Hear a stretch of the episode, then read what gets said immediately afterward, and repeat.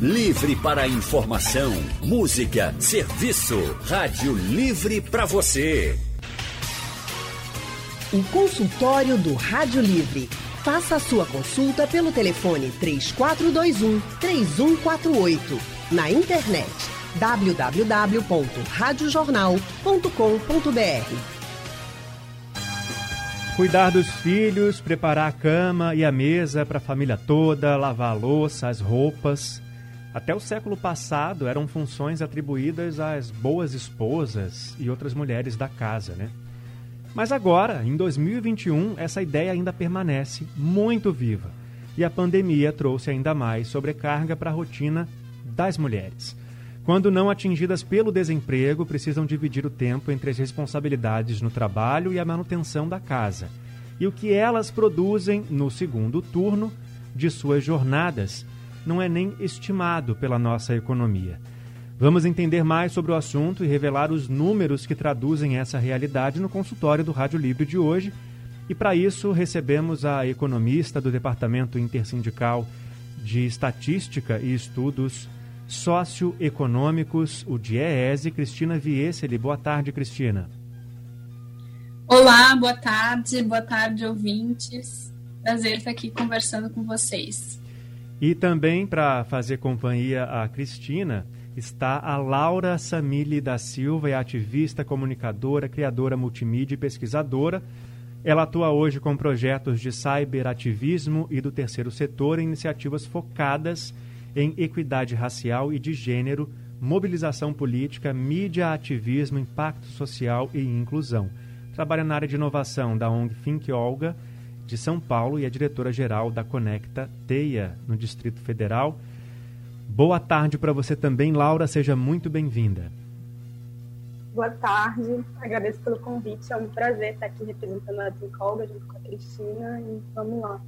Vamos em frente, ouvinte também é convidado para participar, já dá para mandar mensagem pelo painel interativo, dá também para mandar mensagem pelo nosso WhatsApp no 991478520, ou se você preferir pode ligar para cá para conversar ao vivo com as nossas convidadas de hoje. Vou começar perguntando para a Cristina uma informação que o IBGE né, ele divulga sobre o trabalho das mulheres em casa. Em relação aos homens, as horas semanais passam de 10. Por que, que essa cultura é ainda tão enraizada na nossa sociedade, Cristina? E que impacto isso traz para a economia da mulher que trabalha no emprego lá de carteira assinada e também em casa tem que dar conta de todos esses afazeres? Perfeito. Então, na verdade, esse, essa diferença entre tempo dedicado às atividades domésticas não remuneradas e as atividades para o mercado entre homens e mulheres, ela não é só existente no Brasil, mas é um fator estrutural de todos os países do mundo. Existem pesquisas de uso do tempo pesquisas que mensuram quanto é, tempo que as mulheres e os homens despendem para as atividades domésticas é, em diversos países no mundo, de, uh, diversas, é, diversos níveis de, de renda, e todos eles apontam que existem diferenças entre todos os países, mesmo os mais desenvolvidos, mesmo os menos desenvolvidos, porque é uma questão é, estruturante da sociedade. No entanto, ou seja, é uma norma social e é bastante difícil de, de, mudar, porque, enfim, é algo que é historicamente enraizado dentro de uma estrutura patriarcal. No entanto, existem formas de fazer com que é, as, uh, esse trabalho é, seja, é, seja dividido entre a população. E não é somente é, você criando empregos para as mulheres e fazendo com que elas ingressem no mercado de trabalho, política de criação de emprego, que tu vai conseguir fazer com que é, haja uma maior divisão dessas atividades. É, Primeiro, é necessário que, se, que essas atividades sejam visibilizadas para a economia e de que exista recursos sociais, políticas públicas que façam com que, uh, por exemplo, de acesso à escola de educação infantil, acesso à, à saúde de idosos, né, a serviços de saúde voltados para os idosos. Então, que esse trabalho seja dividido entre toda a sociedade E mesmo a legislação é, referente à licença paternidade, licença maternidade, que no Brasil licença maternidade é de quatro a seis meses e, e para, para os homens a licença paternidade é de cinco dias a 20 dias. Então há uma diferença aí legal também, ou seja, o próprio Estado não permite que, que os homens eles sejam também cuidadores. Né? Isso é um outro fator importante. Então não é só a criação de, de empregos para as mulheres que vai fazer com que esse trabalho seja dividido. É também a criação de um ambiente social, a criação é, de é, políticas públicas, de políticas que é, redistribuam esse trabalho entre toda a sociedade, reduzam também esse, essas atividades entre, é, por exemplo, a população pobre que não tem acesso à água, não tem acesso à eletricidade, esses trabalhos são ainda mais intensificados. Então, é toda, tem toda uma questão estrutural que tem que ser resolvida. Mas é bastante importante, então, a, em resumo, as normas sociais elas se conjugam com estruturas econômicas e estruturas legais que fazem com que a mulher seja as principais sejam as principais cuidadoras, né? Uhum. E uh, se a gente a gente tem um dado que é bastante uh, característico disso, por exemplo, que é a taxa de participação das mulheres no mercado de trabalho, né? Uh, a taxa de participação das mulheres com crianças pequenas até, até 3 anos é de 54,6% em 2019, enquanto as mulheres sem criança pequena é de 67,2%. Então, existe uma diferença aí. Mas os homens com crianças pequenas, a taxa de participação é de 89,2%, ou seja, os homens não são penalizados pela, uh, uh, pela presença das crianças na, no, no domicílio. E se a gente for olhar para as mulheres negras com crianças pequenas, a taxa de participação é de 49,7%.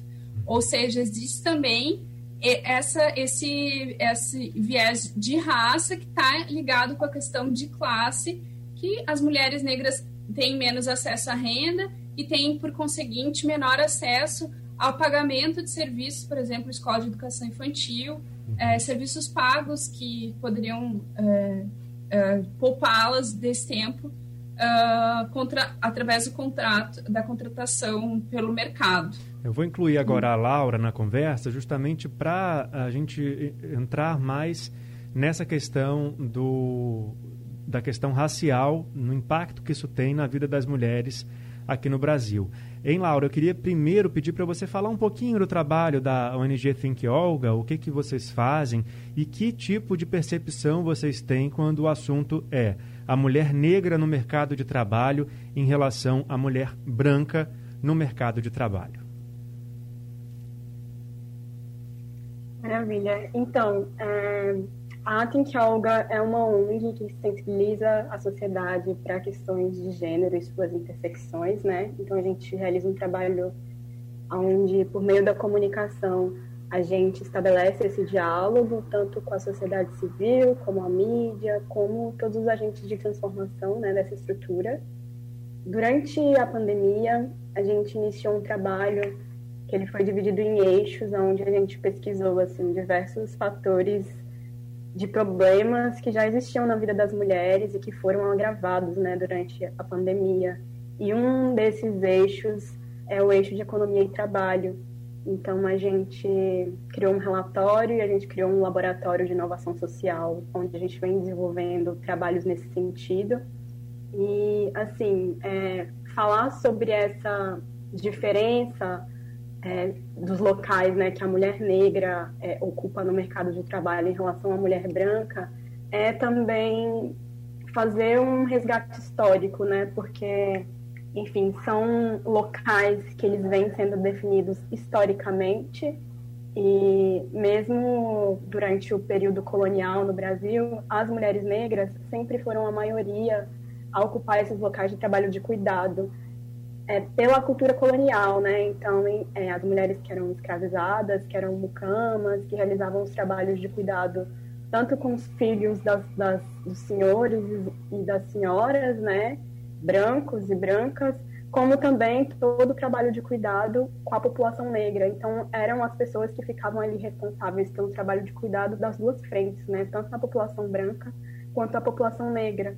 Então, a gente vem atualizando essa cultura e esses papéis. É, hoje em dia, a gente tem a, é, enfim, a maioria das mulheres que são empregadas domésticas é, na América Latina são mulheres negras e são é uma legislação muito precária, né? Assim, os direitos trabalhistas das mulheres negras são muito precários. É, faz pouquíssimo tempo que a gente regulamentou a carga horária, né, da, das trabalhadoras domésticas, das domésticas, que ocorreu em 2014. Então, assim, é, em 2014 que essa carga horária foi regulamentada, né? É pouquíssimo tempo e a gente a gente não fala muito disso em sociedade, né? O quanto é um trabalho precarizado. Então, a mulher negra, ela vem ocupando esse local de subtrabalho há muito tempo e de uma forma muito naturalizada, né? São as mulheres que estão, enfim, nos cuidados com a casa, nos cuidados com os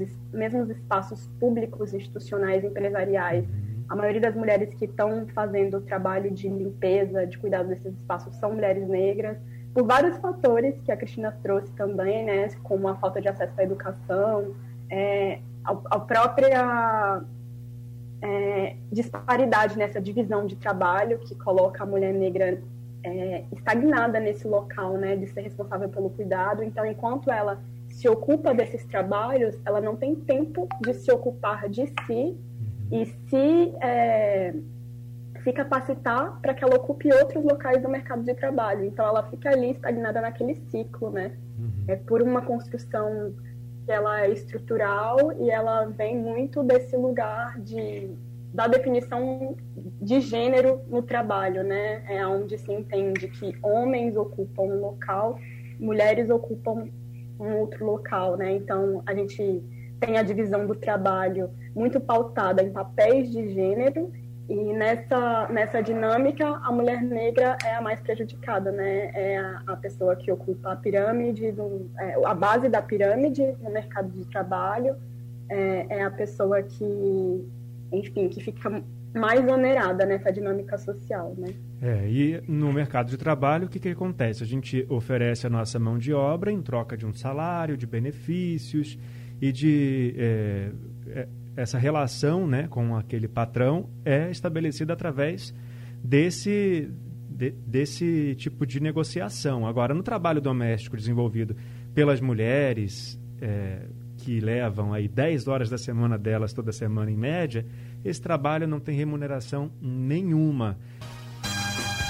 Convido o ouvinte a fazer uma reflexão agora sobre a rotina que você tem aí na sua casa. Hoje, por exemplo, quem lavou a louça no café da manhã?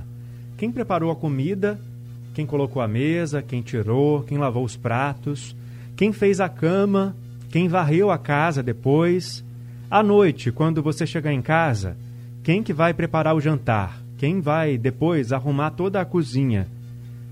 Geralmente tudo isso fica para a mulher fazer, enquanto o homem vai descansar, porque ele trabalhou o dia inteiro. Ele precisa desse descanso para colocar o dinheiro na mesa. Essa é a realidade de da maioria das famílias brasileiras, né? um, um estigma, uma cultura que ainda está tão viva na nossa sociedade, no mundo inteiro, como a gente já ouviu aqui na primeira parte do nosso consultório. Mas essa parte do trabalho, que é do cuidado e o que geralmente é atribuída à mulher, não é remunerada.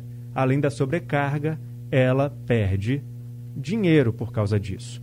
Vamos conversar mais sobre o assunto com as nossas convidadas de hoje aqui no nosso consultório, que está recebendo a Laura Samili, que é ativista e que faz parte da ONG Think Olga e é diretora-geral da Conecta.teia, e também a Cristina Vieseli, que é economista do DIEESE. Bom, Cristina, queria falar um pouquinho com você agora sobre essa questão da remuneração, né? É um trabalho que vem pesado para a mulher e que não é remunerado, ela não ganha nada em troca. Ela ganha só o cansaço, só o desgaste, só o estresse. Então, como é que fica essa conta que não fecha, hein? É, É, exatamente. É um trabalho invisibilizado. Inclusive, você falou muito, muito bem no início do programa que é um trabalho que não entra dentro das contas nacionais. Né? Não, quem é economista. Bom, a sociedade inteira né, é um dos indicadores mais importantes para a gente enxergar o quanto o, o país cresceu é o PIB, né, o Produto Interno Bruto. E os serviços domésticos não remunerados, eles não entram dentro desse cálculo do produto interno bruto. Tem algumas pesquisas, isso está sendo desenvolvido em vários países do mundo, que indicam o quanto seria, quanto valeria em termos percentuais esse trabalho que é principalmente realizado pelas mulheres é, e comparando com o PIB. Esse, inclusive, foi o tema da minha tese de doutorado né, do, de, de, das pesquisas que foram que são feitas no mundo em termos de é, pesquisas de uso do tempo e também metodologias para inclusão dos trabalhos domésticos não remunerados no PIB. Tem diversas experiências realizadas no mundo todo e aqui no Brasil tem algumas experiências que foram feitas. No, na minha tese, eu uh, mensuro em torno de que seria em torno de 14% que valeria esse trabalho, principalmente realizado pelas mulheres. Seria 14% do PIB. Mas tem outros países que realizam metodologias é, que esse trabalho chega a 40%, 50% do PIB. Então, é um montante muito relevante. Provavelmente, agora, durante a pandemia, esse trabalho uh, ficou ainda mais intensificado, né? Esse PIB é, que não é uh, que, que, é invisibilizado pela economia, ele ficou ainda mais intensificado. Isso gera distorções importantes dentro da formulação de políticas públicas, se você não enxerga uma parte tão relevante da economia. É, uma, uma das questões foi a que eu coloquei anteriormente. Não adianta você fazer política de inserção é, de mulheres no mercado de trabalho, abrindo novas frentes de trabalho, abrindo novos empregos, se você não enxerga que essas mulheres já estão exercendo um trabalho importante para a sociedade. E que ah, na realidade o seria o interessante que esse trabalho fosse é, reconhecido e que fosse redistribuído por toda a por toda a sociedade porque é um trabalho que gera benefícios para as empresas, gera benefícios para a sociedade inteira, já que, por exemplo, quando você cuida de uma criança, você está preparando uma pessoa para é, ingressar no mercado de trabalho, que vai vender sua força de trabalho. E quando você, quando, por exemplo, um trabalhador ou uma trabalhadora retorna para sua casa depois de uma jornada de trabalho, ele vai receber cuidados, ele vai receber, ele tem a casa limpa, todo um sistema de relações de cuidado que é, de alguma maneira, invisibilizado. Dentro da economia feminista, que é a área que eu estudo, a gente faz uma analogia como se fosse um, um iceberg, que o Estado e o mercado eles são a ponta desse iceberg que é sustentado por, por esses trabalhos que não são vistos pela economia, que estão imersos dentro é, desse oceano, vamos dizer assim, usando essa metáfora que eu acho que fica bem, é, acho que dá para enxergar bem como funciona. E, é. bom, uh, é, exi então existe um impacto importante e como muito bem falou a Laura, né, a gente vive numa sociedade que não tem somente diferenças de gênero, mas também tem diferenças de classe e diferenças de raça. E uh, aqui no Brasil essas diferenças raciais são estruturantes e com certeza as mulheres que são mais afetadas por essa estrutura são as mulheres negras e as, e as mulheres uh, também que, que, possu, que não possuem cônjuge, que, que possuem somente as uh, que a gente chama de famílias monoparentais, né, que é formado só uma mulher e seus filhos, uhum. monoparentais é, femininas, que esse arranjo familiar é 90, mais de 90% formado de mulheres, e que uh, estão muito propensas e muito vulneráveis à situação de pobreza e à situação de insegurança alimentar. É, porque se ela perde o emprego dela, ela além de não conseguir se sustentar, ela vai deixar a família toda sem é, os recursos que vêm do trabalho dela e para ela conseguir um emprego vai ser muito mais difícil porque ela tem já é, essa família né, que depende dela. Então, como a própria Cristina falou para a gente na primeira parte da conversa, nas empresas existe essa, essa realidade né, de mulheres que têm filhos pequenos ocuparem menos espaços do que os homens que têm filhos pequenos.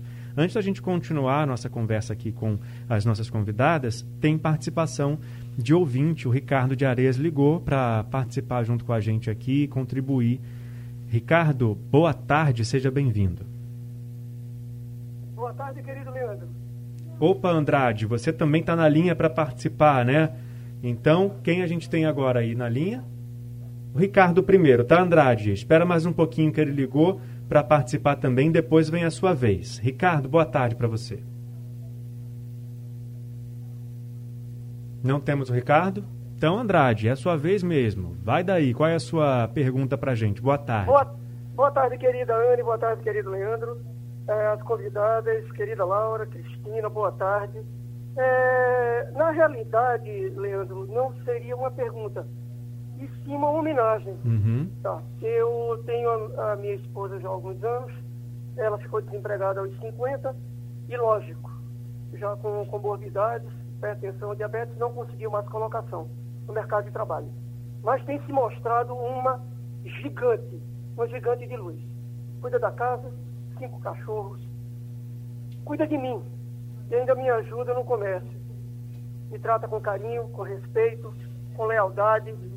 Eu não sei onde ela, onde ela encontra tanta energia, tanto amor. E ainda dos netos. Olha só, que pessoa maravilhosa que eu tenho ao meu lado. Eu amo essa mulher. Esperaria que todos os homens que tenham uma companheira como a minha também respeitassem e amassem as mulheres. Não maltratassem, não batessem, não humilhassem. Amor.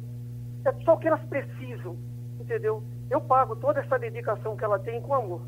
Tá? Então eu presto essa homenagem a todas essas gigantes do lar, uhum. que trabalham de, de, de uma forma calma, quieta, mansa, e que muitas vezes não são valorizadas. Queridas, queridas mulheres, continuem gigantes, continuem é, fazendo nossas vidas brilhar e a de vocês também. Boa tarde, querido. Obrigado, viu, Andrade, pela sua participação mais uma vez com a gente.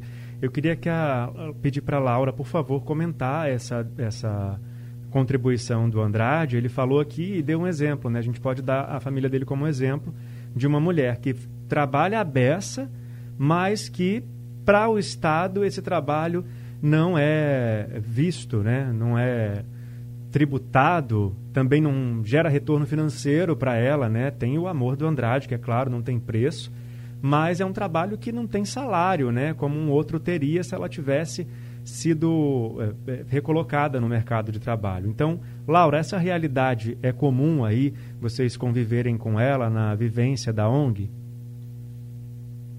Sim, é muito comum, né? É, acho que essa é a realidade da maioria das mulheres no Brasil, assim, principalmente mulheres negras. E é como você falou, né? É um trabalho que ele, por mais que existe todo esse reconhecimento, né, esse carinho, esse amor indevolutiva, não é remunerado, né? E a gente sabe que amor, no final das contas, não paga o boleto no fim do mês. Então, é muito delicado é, falar disso, porque eu acho que existe um imaginário que precisa ser desconstruído nessa situação, que é justamente essa questão do amor enquanto algo que substitui essa remuneração, não que seja isso que o Ricardo trouxe, mas eu acho que é algo que nós, enquanto sociedade, precisamos amadurecer, porque muitas vezes as mulheres que estão nessa situação, elas estão nessa situação por não terem uma escolha e por não terem um amparo do Estado e outros caminhos, né? Outras formas de se colocar no mercado ou, enfim, de se de, de avançar e ocupar outros lugares, né? Então, quando a gente pensa nisso, acho que é muito interessante que a gente lembre que essa ideia também é do amor incondicional, né, da mulher do lar, foi uma coisa que foi construída e que não necessariamente em todas as situações essa mulher ela tá feliz e ela tá contente ali naquele naquele lugar, sabe? É, acho que, claro que são sentimentos que, que são presentes e que alimentam as pessoas, né, para que a gente continue a cada dia. E é indispensável que a gente tenha esse afeto envolvido para que a gente de fato continue. Uhum. Só que eu acho que a gente precisa desmistificar, assim, é, desconstruir essa ideia para que a gente construa é, uma sociedade onde essas mulheres elas tenham outras possibilidades, né, de, de, se fazer, de se colocar e de serem enfim, remuneradas de outras formas, né, não apenas com essa gratidão e esse amor da família que está em volta, porque isso, na verdade, não tira elas é, dessa situação, né? Laura, e o Andrade também tocou num outro assunto muito grave, que é a violência doméstica, a violência contra a mulher, que pode acontecer e em alguns casos acontece quando a mulher quer sair, quer quebrar esse ciclo, né? Quer sair Exatamente. desse lugar de só cuidar da casa e trabalhar e ter o próprio dinheiro. E aí tem essa resistência do imposta pelo machismo, muitas vezes, que leva até a violência doméstica. Isso também tem sido comum na vivência de vocês, esses casos de, de, de violência nessa, nesse contexto? Super, super, super. Durante a pandemia, a violência doméstica foi um, um dos, dos, problemas agravados, né? A violência, ela aumentou bastante em todos os estados do Brasil, né? Justamente por as mulheres, elas estarem é, nessa situação, né? De isoladas em casa, muitas vezes com seus agressores, fora todos os tensionamentos desse momento, né? Porque os índices de desemprego aumentaram, as pessoas que são trabalhadoras informais elas também estão com mais dificuldade de gerar renda, né? Porque não pode sair de casa, enfim, muitas pessoas são comerciantes informais, então tudo isso gera uma tensão, uma precariedade maior dentro de casa e a casa acaba se tornando um espaço mais inseguro para as mulheres e é justamente isso que você falou, né? É, aí quando a mulher, enfim, se cansa ou até mesmo outros fatores que podem causar essa violência, né? é, aí ela se vê em uma situação muito insegura, muito insegura e onde ela não tem a quem recorrer, né? É, ela está presa dentro de casa nessa situação sem o amparo do Estado e sem ter a quem recorrer. Então é, é muito bom que a gente desconstrua essa ideia para humanizar as mulheres, né? Para que elas possam, enfim, para que a gente possa ter outras formas de, de agir e existir mesmo e que, enfim, é, a gente possa caminhar para outros lugares. Quanto custa o trabalho doméstico para as mulheres, principalmente? Essa é a nossa discussão de hoje no nosso consultório do Rádio Livre, que está recebendo a Laura Samili, que faz parte da ONG Think Olga e também economista do GES, Cristina Vieseli. Chegou mensagem pelo WhatsApp, que a gente vai ouvir agora do ouvinte, Vamos lá, vamos saber quem está participando agora pelo WhatsApp, o Júnior da Caxangá. Boa tarde, quem está falando é Júnior da Caxangá e eu queria deixar minha opinião sobre isso. Que os homens deixassem de ser machistas e o fato deles tirarem um prato da mesa, lavarem os talheres, lavar um banheiro, ajudar com as mulheres no trabalho de casa, isso não nos minimiza, isso não diminui nossa testosterona. Isso pode até ser uma demonstração de afeto às nossas esposas, às mulheres. Então, vamos lá, gente. Alguns papéis são específicos do homem, outros da mulher. Mas cuidar da casa, em geral, como um dos, dos exemplos que estamos conversando, isso é função de todos, de um homem e de uma mulher. Isso não pode ser associado apenas à mulher. Isso é um pensamento de 1500 para trás. Então vamos mudar, gente. Júnior, obrigado pela sua participação aqui com a gente. A gente já está caminhando para o final da nossa conversa aqui. Eu queria perguntar para a Cristina se a solução para esse problema passa também pela mudança ou só pela mudança de postura dos homens em relação a essa realidade.